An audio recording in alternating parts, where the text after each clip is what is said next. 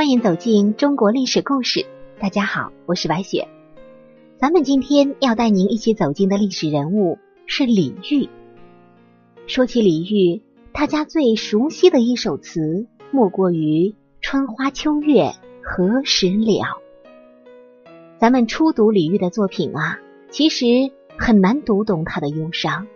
正如一句“问君能有几多愁，恰似一江春水向东流”。我们无法想象一个人的忧愁如同这汹涌而来的江水一般。那得是什么样的忧愁啊？说来，能有这种感触的人，他的生活到底都经历了什么呢？李煜生于南唐帝王之家，虽是帝王之后，可是当时的南唐早已没落，衰败的迹象已经开始显露出来。更可惜的是，李煜并不是一个雄才大略的君主。他虽然体恤百姓，注重发展民生，可是这又能如何呢？赵匡胤大军压境，为了保全南唐的百姓，李煜甘愿成为阶下囚。从这个时候开始，李煜的生活就发生了翻天覆地的变化，从一国之君，转眼之间就变成了阶下囚。身份的转变，对于李煜来说，无疑是一个。巨大的打击。咱们刚才说到李煜呀，就会说到他的词。在他的早期作品当中，大多都是描写宫廷生活或者男女生活的，比如那首《长相思·云衣窝》。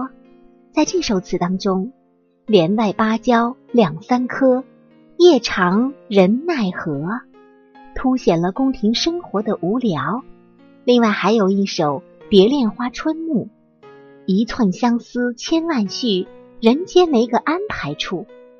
这首词表现了李煜的相思之情。李煜虽是一个帝王，可是他也是一个才华横溢的文人。自古以来，无不印证了一个道理：文人不适合做君王，尤其是才华横溢之人。不仅仅是李煜。还有北宋末年的宋徽宗，这两个人有着惊人的相似命运，这无不令人感到诧异。话说江南的风景啊，是相当的迷人。李煜在回忆江南风景时，写下了《望江南》，一个“望”字，既是他对江南风景的喜爱，又是他对眼前生活的无奈。自从投降之后，他就注定。再也回不到江南，李煜就像江南的落叶一样，虽然生于江南，可是这无情的秋风早已将他吹到了天涯海角。在《望江南》中，李煜回忆了江南的秋景和春色：“千里江山寒色暮，芦花深处孤舟泊。”以及“船上管弦江面露，满城飞絮。”滚清尘，李煜沉迷于江南的景色，可自己身为投降的君主，根本不可能再有机会回到江南。被囚禁的日子有多苦，他到底流了多少眼泪，我们都无从得知。可是我们明白的是，李煜的内心一定充满了满腔的悲愤与忧愁。在李煜的一生当中。他有一个最爱的女人是小周后，可那个时候他自身难保，又如何去保护自己的女人呢？赵匡胤登基之后，垂涎小周后的美色，多次以皇后的名义召见小周后。他明知道这是赵匡胤的陷阱，却不能不去。李煜也知道进宫之后是什么结果，可是他却没有办法阻止悲剧的发生。眼看着自己最爱的女人被夺走，他自己又无可奈何。李煜写下了一首词《相见欢》，无言独上西楼。这“无言”二字就凸显了李煜沉重的心情。这必定是内心充满忧愁，只想找一个地方来疏解内心的烦闷。想必其中的那句“寂寞梧桐深院锁清秋”，为所有的读者。营造了秋色的凄凉之感。让人读了之后仿佛身临其境，仿佛李煜就在身边向你倾诉。剪不断，理还乱，是离愁，别是一般滋味在心头。李煜将忧愁形象化，如同千丝万缕的蚕丝一般交集在一起，不仅无法剪断，更无法整理。这种离愁一直充满心头，别是一番滋味。李煜是悲惨的，他在诗词当中抒发了自己的悲惨。可是他的这些作品却让赵匡胤找到了杀他的理由，那就是造反。李煜特殊的身份注定他要被赵匡胤所除掉。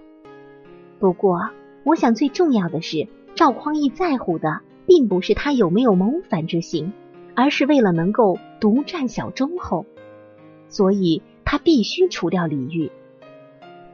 帘外雨潺潺，春意阑珊。罗衾不耐五更寒，梦里不知身是客，一场贪欢。独自莫凭栏，无限江山。别时容易见时难。流水落花春去也，天上人间。李煜被宋太祖赵匡胤囚禁在汴京，因对现在被囚禁生活的悲伤。和怀念之前繁花似锦、烈火烹油、随心所欲的生活，而作下此词，以抒发自己此时内心凄凉无助之感。一句“流水落花春去也，天上人间”，不知道包含了李煜多少情绪在里面。想当年，我也是南唐的皇帝，可是现在却落得一个被囚禁的地步，真是啊！那些美好的时光一去不复返，以前的生活如在天上的神仙一般，现在又重归了人间，身心饱受着无比的折磨与摧残，落差之大，谁让我天生不是当皇帝的料呢？也罢，也罢了。咱们所以说啊，李煜的一生也是传奇的一生。他不想触碰政治，可是命运却偏偏让他成为皇帝，还是一个没落王朝的皇帝。他对政治谋略可谓是一窍不通，只喜欢流连于自己的后宫与花间草丛之中，情感丰富，因此他才能够创作出大量的绮丽词作。不仅仅遭到囚禁，他的小周后还多次受到赵光义的凌辱。而且凌辱的方法是相当的变态。据说赵光义每次霸占小周后时，都要派一大帮太监轰轰烈烈的闯入李煜的住所梧桐院，并当众将小周后身上的衣物全部脱光，再用红绫包裹起来，敲锣打鼓，生怕他人不知道似的抬进自己的寝宫。甚至还有一次。赵光义将宫女、太监和宫廷画师等众人全部叫到身边围观，命宫廷画师一五一十将眼前所见绘画，把霸占小忠后的过程进行现场直播。后来成为《西陵信小忠后图》。每次归来，小忠后来到自己心爱之人李煜身边时，都是痛哭流涕、寻死觅活。李煜看到他身上的伤痕和听到所受的惨无人道的折磨，简直是撕心裂肺、心痛不已。于是李煜才作下这首绝命词。咱们现在几乎是无人不知、无人不晓，可谓耳熟能详。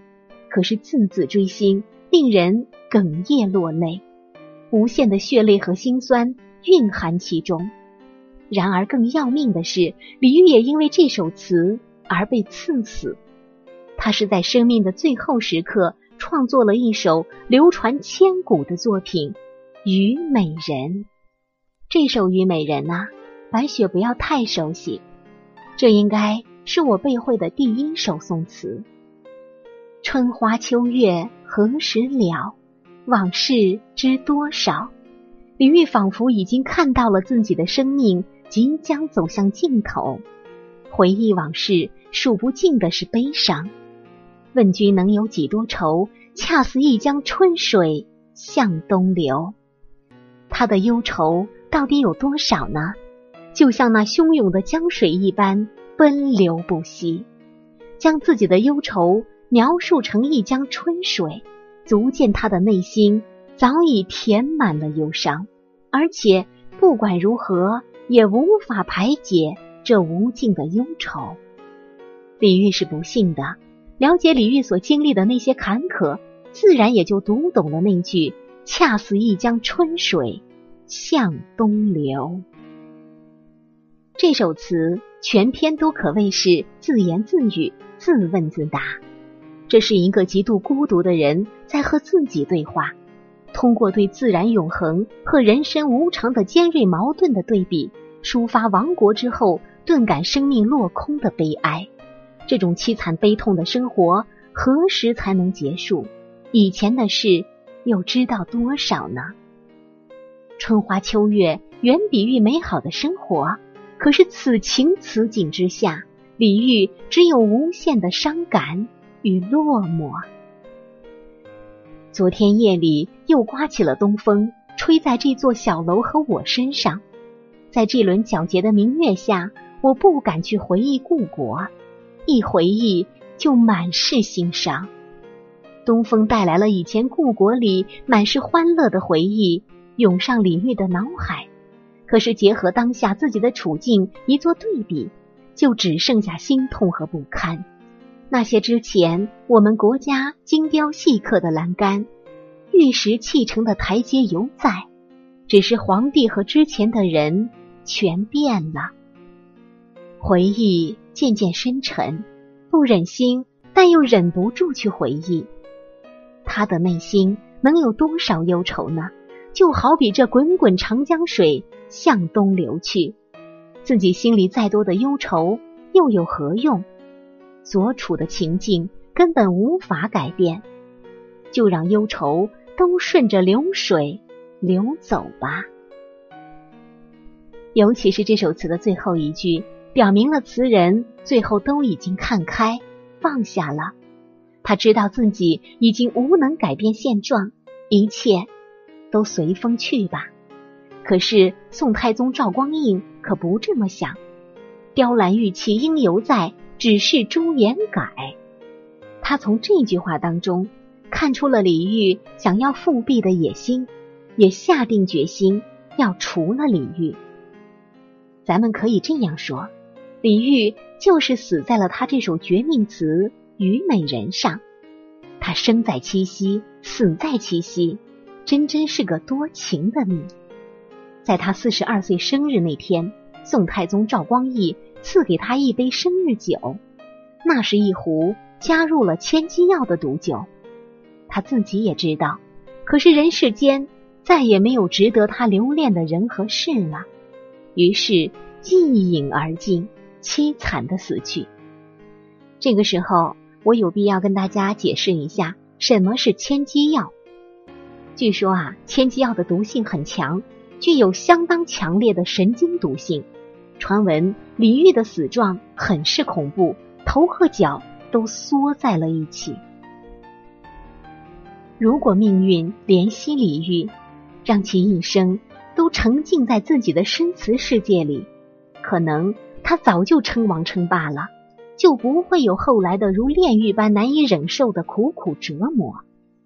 不过，经历过这等苦难折磨。也让李煜的诗词再次提升到一个全新的高度。